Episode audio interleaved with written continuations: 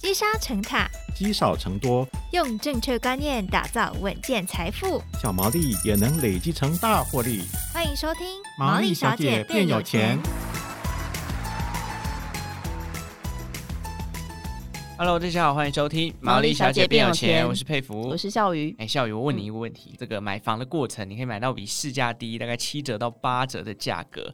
你会不会想要了解这个房子？ 当然呢、但是你是不是诈骗集团？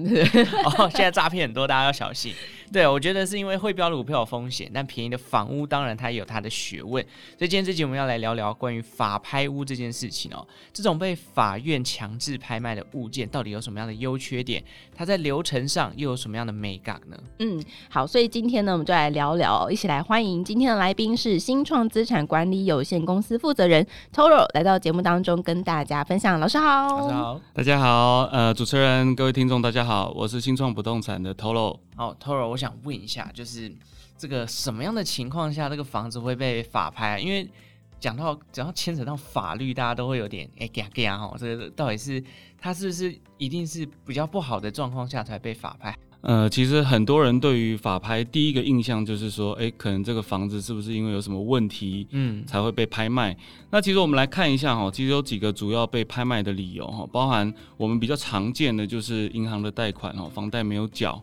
那又或者是其他的所谓的抵押权没有缴哈，这个是被法拍最大宗，但是还是有部分哈，包含像所谓的民事裁定，好，就是说呃，你有可能是因为法院的判决你变败诉之后没有去缴这个费用才被拍卖，又或者是我们一般的信用卡、啊、或者是信贷迟缴，还有一个是积欠管理费。其实蛮多人对于这一块哈都不是很清楚，积欠管理费哈金额虽然跟房子比起来是小很多，嗯可是是一样是会被拍卖的。另外还有几种包含像国家的税金没有缴，一样会去查封你的不动产。嗯那这几年哈，我们其实还蛮常见到的，就是所谓的分割共有物的变价拍卖。包含遗产的拍卖，有时候就是家族因为钱继承下来之后，不动产的部分讲不拢，嗯，所以会让整个房子透过拍卖的方式去整个去把它处理掉，变成资产。那这个拍卖的过程当中，就变成说是亲戚在争夺这个房子吗？嗯，没错，所以我们还蛮常看到这样子的情况，而且这几年其实越来越常见，尤其是早期的观念哈，其实不动产的部分通常都是留给呃长子或者是男生，嗯那可是因为现在目前观念其实是很开放，应该是公平的哦，男女都有的哈，所以很多人继承了像这样子的不动产之后，因为可能房子还是被男生或者是长者占用哈，那另外一方就会有人可能去发动所谓的分割共屋的拍卖，所以我们常常会看到这个不动产并没有欠钱，它只是单纯的因为。呃，想要把这个房子分成钱之后，把这个问题解决，所以才进入拍卖程序。是所以就外面的人就基本上不会进入到他们那个拍卖他们家的房子的里面吗？基本上大家都会有兴趣。哦所以还是可以去竞拍，对不对？呃，还是可以去竞拍。当然他，呃，法院对于这一块对于共有人的保障，当然就是说，如果有任何人买到的话，其实其他的共有人他是有优先承买权哦的，他还是可以去主张他本身的权利在。是 OK，、哦所以如果是外人的话，基本上你还是要等前面的人如果放弃的话，才有可能买到 吗？呃，先去标，标了之后，法院再跟你说你未来会不会买到。哦还是要经过一个程序，法院对不对要颁布这资格给你就对了。哎，对但没哎错但是前面刚刚 Toro 有说到，刚刚我们听到很多的方式，其实都有可能会导致房子被拍卖嘛，比方说基线管理费或者税金。我比较好奇是这个有金额嘛？比方说到了多少钱，你可能才会被拍卖等等之类的。呃，其实它的金额当然是还是依照法院这边的认定，但是其实通常来讲，金额有些我们看过十几二十万的，嗯也是进入拍卖程序。这么少，对，像我们之前看到一个案件是在阳明山的别墅，嗯它积欠了管理费大概二十万左右。那这个社区就是一样把它申请所谓的拍卖。哦那目的是什么？目的就是拜托，赶走 他，快点付管理 费。啊就是吓吓他了，就对没是错叫你赶快要缴管理费，所以大家这个管理费还是要缴。虽然说有时候觉得公司好像没有用到，可能对 这个钱是不能欠的， 欠钱就是不对了。但法拍屋里，其实我在查资料的时候，我发现它其实还分成了所谓的金拍屋、银拍屋跟法拍屋。通常能不能跟我们稍微分析一下这三个有什么样不同的地方呢？先从法拍屋这个部分哦，那法拍屋我们比较常知道，就是因为屋主他本身有欠债、欠税，或者是我们刚才提到前面的状况嗯哦，会出现的所谓的法拍屋。那另外一个金拍屋哈、哦，我们也蛮蛮蛮常听到所谓的金拍屋。那金拍屋其实是经过那个财政部这边合可的不动产公司哈、我们叫台湾金融资产服务公司主办的。嗯，那它是其实是由因为早期法院的案量因为比较大，所以它会委由这个单位去协助进行所谓的拍卖，嗯这个叫做竞拍屋。但是它最后面拍掉之后的执行。还是会回归到各个地方法院去做执行，好、嗯这个部分叫竞拍屋。另外一个又是我们有时候听到银拍屋、银拍屋哈、那其实是银行所取得的债权去做所谓的拍卖哈、可是因为因为其实银拍屋的案件在目前来讲越来越少，为什么？哦因为其实银行他自己也会买案件，嗯哦那他买了之后，后，他其实又会去执行所谓的一般正常的买卖，他不需要用拍的。哦，对，那我们其实暴蛮，利 耶，其实我们蛮常看到哈，包含像华南金啦、华南资产啊啦、和固资产啦，嗯，或者是一些资产公司、第一资产。目前它其实都是我们的竞争者，哦，因为它也会到法院去做所谓的投标。嗯，那投标了之后呢，他就会拿出来整理好之后再再出买售。啊。呃，讲回来到这个，因为我们一直在讲说，从刚刚一开始节目一开头就讲到法拍屋真的比较便宜这件事情哦。可是，在便宜之外，相信扯到法律，大家就像我刚刚一开始讲，可能还是会有一点比较别扭的部分。到底有没有什么样的优缺点 t o r o 可以请我们的听众稍微留意一下的呢？呃，其实法拍它本身的优势哈，就是它的价格哈，它的价格当然通常会比市价还要再便宜一些些，嗯但是因为随着现在目前资讯的开放哈，它的价差也相对是变得越来越越少一少了些吗。 对，没错，对，其实它的优势在这一块。另外一个，其实我们有时候也会发现哈，在某一些的社区或者是某一些的区域，它其实是很少人、鲜少人去做所谓的试出，嗯就是去做出售。那在这样子的情况之下，法拍屋因为它其实是一种强制的拍卖，所以其实有时候反而它的优势不是在便不便宜，是在我有没有。嗯假设这个社区有四五年都没有人出售，那他现在突然有一间法拍屋出来，相对的大家的关注度就会高很就会多。其实这个也是法拍屋的一个优势，他不需要跟呃屋主拜托说，哎、你是不是要卖房子？他是被强制卖出的，哦，嗯这个是他的优势。他有没有风险哦？很多人都在问说，那法拍屋是不是很多有风险哦？当然，法拍屋它不负所谓的瑕疵担保，好、嗯这个大家可能要稍微注意一下。所以它的屋况有可能会比较难拿捏，嗯再来一个是我们在标的过程之中，在投标之前哦，我们也可能要先确认一下，对于银行这边贷款的部分有没有要乘坐。如果贷款的部分没有办法确定的话，我们标下来假设，呃，银行这边不乘坐的话，可能对于我们消费者来讲，我就必须要在时间之内要补足全额的现金。哦，那缴钱的压力就很大了。不，对对对，其实大家最在意的其实就是，呃，银行能不能够支持我嘛？所以我们常常在跟我们的客户在讲说，我们在标法拍屋之前哈，哦先把贷款的部分先确认，我们再去做投标。哦，我一直以为说法拍屋就是要一次全额付清才可以买耶。呃，现在法拍屋其实有蛮多的金融机构，它是愿意去承做所谓的法拍屋贷款，嗯但是贷款的部分也跟一般的银行的贷款有点不大一样，哈、因为它有分前期跟后期，哦，因为我们法拍屋在前期的部分是还没有办法取得正式的权状，它会分为前期的贷款的利率跟后期的贷款利率。嗯，那我想问 t o r o 一个问题，你有遇过真的就是呃贷款不愿意乘坐的吗？也有遇过哈，贷款其实不愿意乘坐，一定有它的理由。那通常我们比较常碰到的就是，例如像只有地上物嗯，没有土地，只有地上物哦，对，，就是我们一般的不动产，它的组成通常是有土地再加上建物才会成一个不动产。嗯那有一些的不动产是只有地上物没有土地，或者是只有土地没有地上物。嗯那像这样子的情况都有可能银行这边会不承做，又或者是它的不动产本身有一些瑕疵，例如凶宅。哦，好、通常银行只要看到凶宅，哦哈，银行就比较不愿意去承做。哎，所以他不是看借款人的还款能力，呃，借款人的还款能力，当然，如果我们今天我们的购买人他是属于所谓的企业，好，那我们就会回归到法人。那如果是看法人的话，那基本上比较没有太大的问题，对对就是法人的财力如果很雄厚，嗯不不要讲说房子有没有地上物啦，包含凶宅，其实呃，对于银行来讲，他是认这个法人，并不是认这个人，所以其实他这样子就比较没有太大的问题。可是如果单纯是看人的话，嗯有时候难度会比较高一点。所以银行是就会担心说，比方说他买了凶宅，然后他最后突然放弃不买吗？嗯，当然没有错。哦，要担心的事情是很多啦。对，就是毕竟还是要考虑到这个还款跟这个物件的状况嘛。那是当然，讲到这边，可能还是有人有些人对法拍屋的这个兴趣非常浓烈，就毕竟这个价格是真的比较便宜。对可是，能不能请 Toro 跟我们稍微的简单介绍一下，如果我要进到法拍屋这个市场，它的大概整个行政流程会有什么样的一个步骤呢？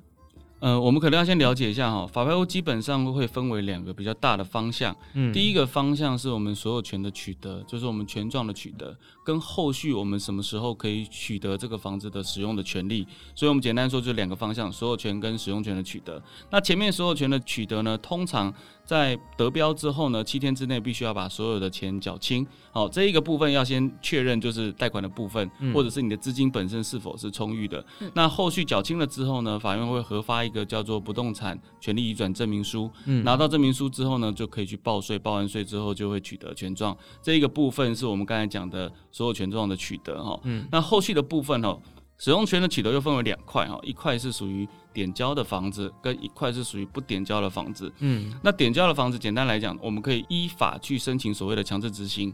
那不点交的房子呢，可能就是需要协商沟通，又有可能会面对相对后续比较复杂的诉讼嗯，或者问题，它的难度相对是会比较高一点。是 老、哎老师点交跟不点交那个差别是什么？点交跟不点交的问题呢，我们可以留到下一集哦，下一再集讲是不是？没错，就是其实真的很多小小的 mega 在这边哦，所以刚刚讲到取得所有权，然后使到使用权这一块，是，所以这是大概整个行政流程会遇到的两大部分，就对了。对，所以我们一般消费者在投标的过程之中，可能要先了解这两块你有没有能力去处理。嗯如果没有能力去处理，可能还要再吸收比较多的知识，例如就像听我们今天的节目一 样，哎、所以像呃，如果说那个房子本身是有欠款的，比方说他管理费很久都没缴啊，或者是他有房贷没有缴，所以购买人需要把那些全部都缴清吗？呃，我们的抵押权上面的金额。欠款的金额，如果拍卖的金额没有办法足以全额偿还的话，嗯跟这个房子其实就无关了，因为这个东西是物，这个东西是房子，房子一经拍定之后，会把其他的债务全部涂销。哦，设定成你的新的债务，所以这一块其实是没有关联性的。那另外，刚刚你有提到一个就是管理费哈，其实基线管理费这一个问题一直以来在于法拍里面来讲都很头痛，嗯为什么？因为如果我们是依照呃民法八二六之一条这一条的法律哈，嗯，正常来讲是前手人所积欠的管理费，后手人必须要缴清较轻嗯哦。可是实物上面呢，我们大部分百分之九十九的房子，其实前手人的积欠的管理费，其实是真的跟我们无关的，因为我们其实是属于善意第三者去取了这个房产。嗯那我们通常是拿到房产之后呢，后续的管理费当然就是由我们拍定人去做缴纳。嗯，所以我如果我前面那个屋主他没有缴管理费，我就不用缴了。基本上我们是不 缴的，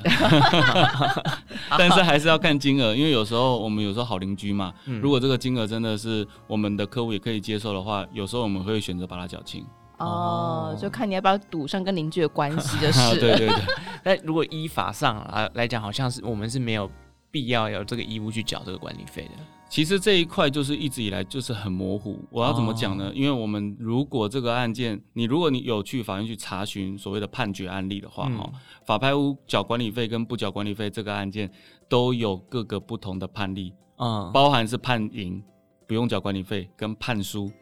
要缴管理费。哦，那另外一点呢，我们去可以去思考一个点哦。如果对于管委会来讲哦，因为假设一个案子它的管理费积欠的金额其实不大，嗯，有可能管委会会请一个律师去告你吗？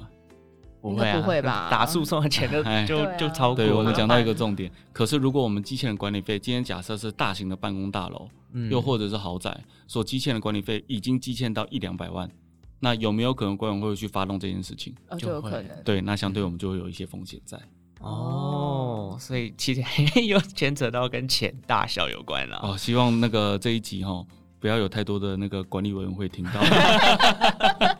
这可能很难，我们毕竟我们的听众遍布全国。 是是是，对，那我我有一个好奇的点，是因为我我有在查资料的时候也有看到，就是好像有一些案例是这个屋子被法拍的过程当中，其实这个想要去拍地的人，他想要去先探勘屋况，好像是有被禁止的状况哦，是不是会有这样的案例呢？呃，其实这样讲哦，呃，被法拍应该没有人这辈子最好是都不要遇到。对 啊，对，对，那因为真的，一旦被法拍了之后，其实大部分的人都不希望被打扰。嗯我应该要怎么讲呢？这个案件已经在司法院已经很公开的东西，是那就会造成说，可能很多人就会想要去了解状况，去按电铃。那你去想一个点，一天假如有五到十个人按电铃，我们从哦开始拍卖一直到拍掉，中间假设间隔了三个月，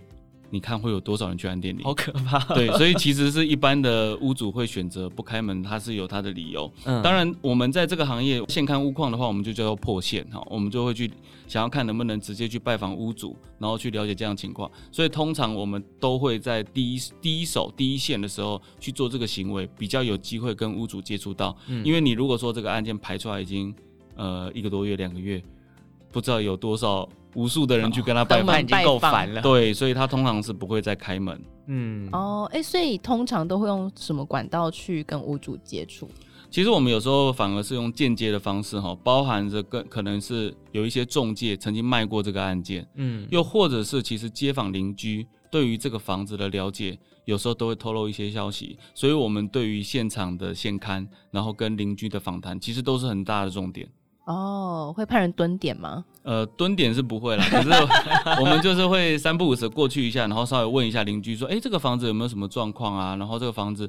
呃，有时候邻居是这样子哦，邻居都会跟你说啊，你卖萌，你卖萌，叫你不要问， 他自己哦。就会讲。可是我跟你讲，他自己就会讲， 然后他会说啊，我改供啦，哦。这我不想再说了哈、哦，可是哦，他就会讲出来了，哦，就哎，是是是是是，你大概就会了解这个房子大概的状况。哦 所以通常可能会透呃透过邻居了解，比方说屋主的背景，然后大概可以猜测屋况大概是什么样子吗？对，因为有时候呃邻居在装修的时候哈，尤其是那种旧旧的社区哈，大家都会知道。那所以有时候在装修的时候，你看，哎、他说，哎、他三年多前才装修而已啊，啊，房子好漂亮哦，里面三间、三间房间，还有两个厕所，哦，他那个厕所还是降板式卫浴，有没有？你就邻会居知道都很常向家串邻门，居怎 么那么熟啊？ 哦，我们都我们有时候会发现哈、你如果是旧公寓在装潢的时候哈、三不五时你一定要去巡一下，为什么？因为邻居也会帮你去进去巡一下。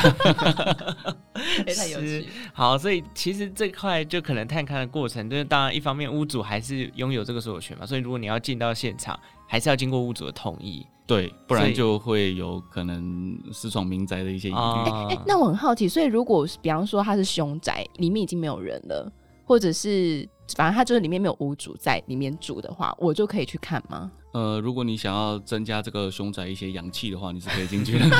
一般的凶宅哈，我们它它的所有权的部分，它还是是呃在前屋主的手上哈，嗯所以我们进去这一块其实是蛮灰色的模糊地带。嗯，哦，对，那可是通常呃，通常门会锁吗？呃，我们也有遇过门没锁的，那我们也有遇过里面味道蛮重的，哦哦，就是比较新鲜的哦，真的。 对这一块，我们可是有时候管理员在这一块，他也不是会那么容易去阻止你，尤其是凶宅。哦，嗯对我，我们认定应该是他想要给他充一点阳气啦。 应该 应该蛮像的。对，真的是种类情境真的是百百种哦，所以你看有屋主还在里面，有这种屋主不在里面，但是其实回归到所有权上面，好像我们要进去还是走在一个灰色地带啦。那我想再问一下 Toro，就是既然这个屋况这么多百百种，然后刚刚讲到的管理费跟一些相关的这个权利的来往。这个我们在投标法拍屋之前，到底还有没有什么样的功课？最好是这个有兴趣的人可以先准备的呢？呃，我觉得哈，一一个最主要的就是凶宅海沙辐射的部分哈。那凶宅法海沙辐射的部分这一块，我们可能大家还是要稍微做足一下功课哈，到底有没有什么问题？就然后另外一个就是我们刚才讲的哈，贷款陈述的部分。贷款陈述，银行能不能够支持你？当然，后面还有一些哈，因为房子法拍又看不到屋内，所以包含房型是否方正哦，嗯长条形或者是三角形，这个都要特别注意哈。然后另外一个是采光是否充足，然后动距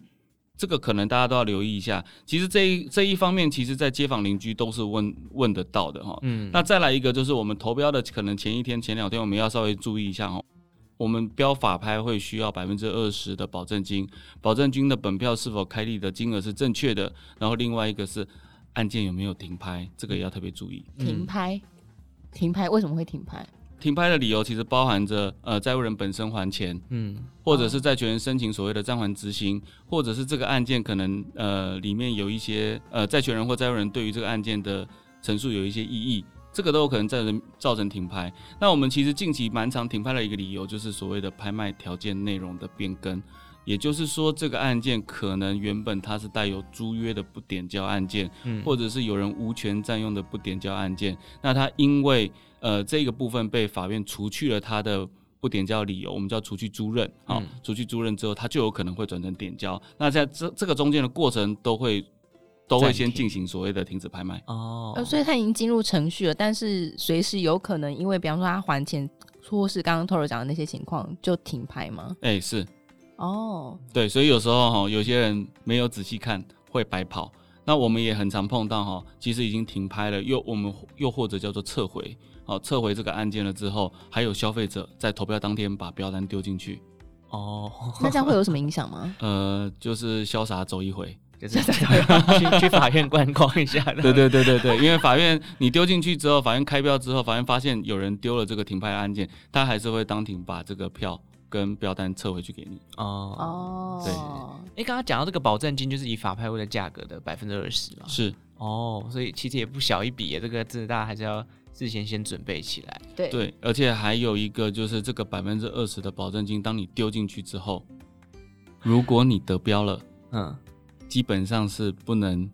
放弃的，因为银法院就会把你这个百分之二十保证金收进去国库里面，哦哦要求你七天之内再把百分之八十补进去，补进去。哦，所以投标前要先想清楚，对不对？对对对，一定要先想好再丢，然后还有一个数字一定要写对。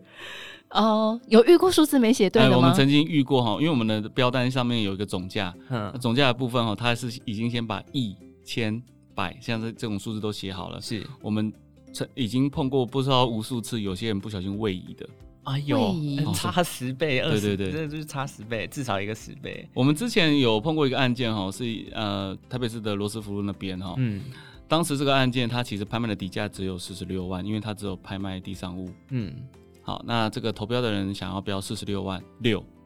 但是他不小心位移写成四百六十六万。哇，立刻拍给他。哦，我跟 你讲，债权人会说恭喜你，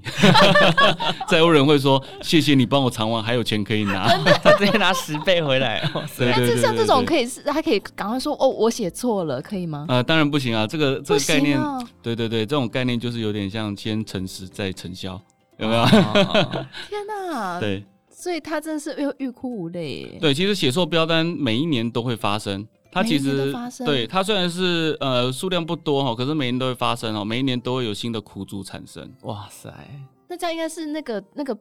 比方说要有一些什么调整的空间吧，比如说填写的，或是有人可以再 double check 之类的。对，其实我们在写标单，尤尤其是我们代标在做这一块的时候哈，其实我们对于标单填写完毕之后，嗯第一件事情是我们自己填写的人会看，看完之后复算，复算完之后我们会再给我们的同仁再看一次，看完之后会再给客户再复算一次，确定的那个标金是没有错误的，我们再把它丢进去。嗯，其实蛮需要的，不然多写一啊个零、哇！ 这真的差太多了，对，很可对，怕因。为其实前年也发生一件事情，是原本呃投标人想要标一千三百多万，嗯，不小心标成两千多万。哇，哎、不过我要回到刚刚那个法会或者这这件事情，就是功课上，因为 Toro 刚刚有讲到法辐射或者是海沙屋或是凶宅这件事情，哎、我的印象当中是，其实法院是它是会公布的，是不是？那在法拍的过程当中，法院不会特别把它讲到说，哎、这个物件其实是凶宅这样子吗？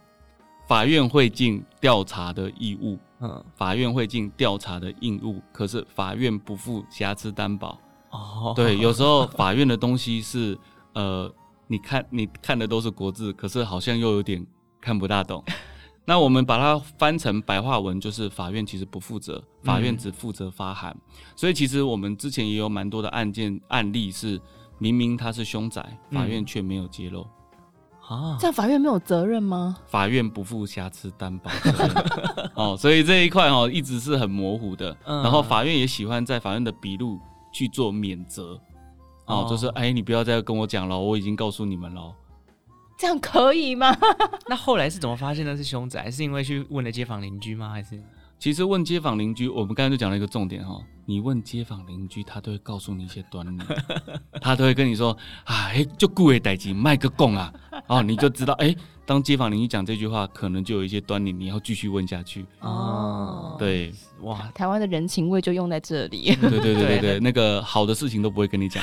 哎，不好的事情哦，坏绝对事会把你传。千里。 对对，所以其实有时候凶宅不是凶，嗯，凶宅是邻居的嘴巴比你这个房子的凶还要宅还要 凶。加到天柱之后就变得更可 怕。对对，对，你知道有时候一间房子哈嗯，包含那个往生的方式哈，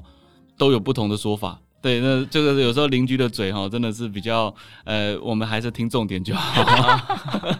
好，那我我最后问一个问题，就是像我们一般民众可能在了解法拍屋的过程，像刚刚讲到这么多不同的案例，从街坊邻居的口中，从法院的书里面看到的这些管道，就是民众有什么样的比较呃清晰的管道可以去了解这些法拍屋的资讯呢？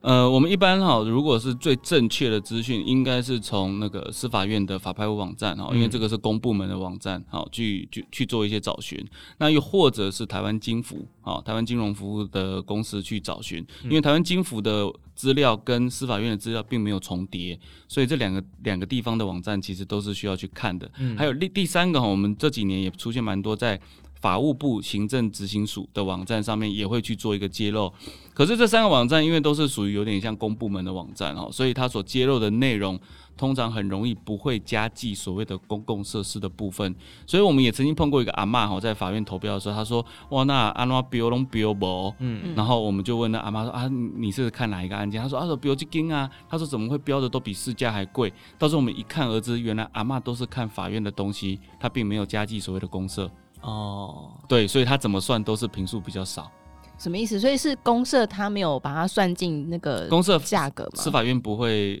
把它揭露它的平数，也就是说，假设这个房子新大楼的全幢是六十平，嗯它只它可能只会加主建物加附属建物的平数，就是它的大概室内平数。嗯所以六十平的平数扣掉一个车位，剩五十平，五十平再加二十平的公社，它可能室内三十平。所以阿嬷的算法就是用三十平的平价去算它的每平单价，所以它怎么标都标不到。哦所以我们也会比较建议是说，如果可以的话，还是走看民间的网站会比较清楚，包含像投楼的网站啊，或者是民间的一些代表业者网站，因为会把一些资料把它整理的比较齐全一些。哦，所以上你们的公社网站可以看到有哪些案件吗？是，哦，嗯所以大家都可以参考，然后去找你们帮忙代标， 当然没错。或是自己标吗？ 呃，这几标也是可以，可是因为代标其实它有一点像是买保险，嗯，因为你找代表业者，他代表业者我们就是从事这个行业，像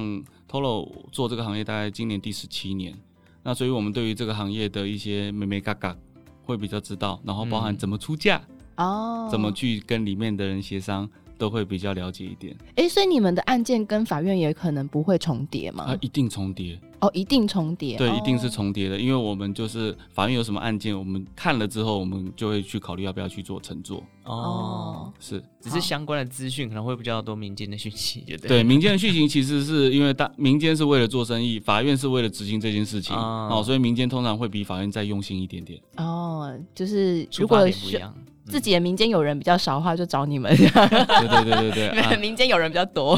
像我这种社交恐惧的，如果真的要做 法这拍叫，恐惧就。要找资产管理师，就是是帮我去问一些街坊邻居的问题。对对对，因为这一块哈，尤其是后续点交的部分，要跟呃里面不管是占用人或者是债务人，呃直接那个面对面的时候哈，其实这个是蛮多人会抗拒的。好，那我想今天关于整个法拍屋的初步的环节，从为什么会被法拍，然后分成竞拍、银拍跟法拍，还有价格上的优缺点，或者是相关的一些了解的资讯、探勘的屋况方式等等，以及相关的资讯哦，都可以从这集稍微去做一个初步的了解。那今天也非常谢谢 Toro 的分享。谢谢，谢谢，好，感谢大家收听《毛利小姐变有钱》哦。如果有任何投资理财的问题或是房地产的问题，欢迎留言告诉我们。那我们就下次再见喽，拜拜拜。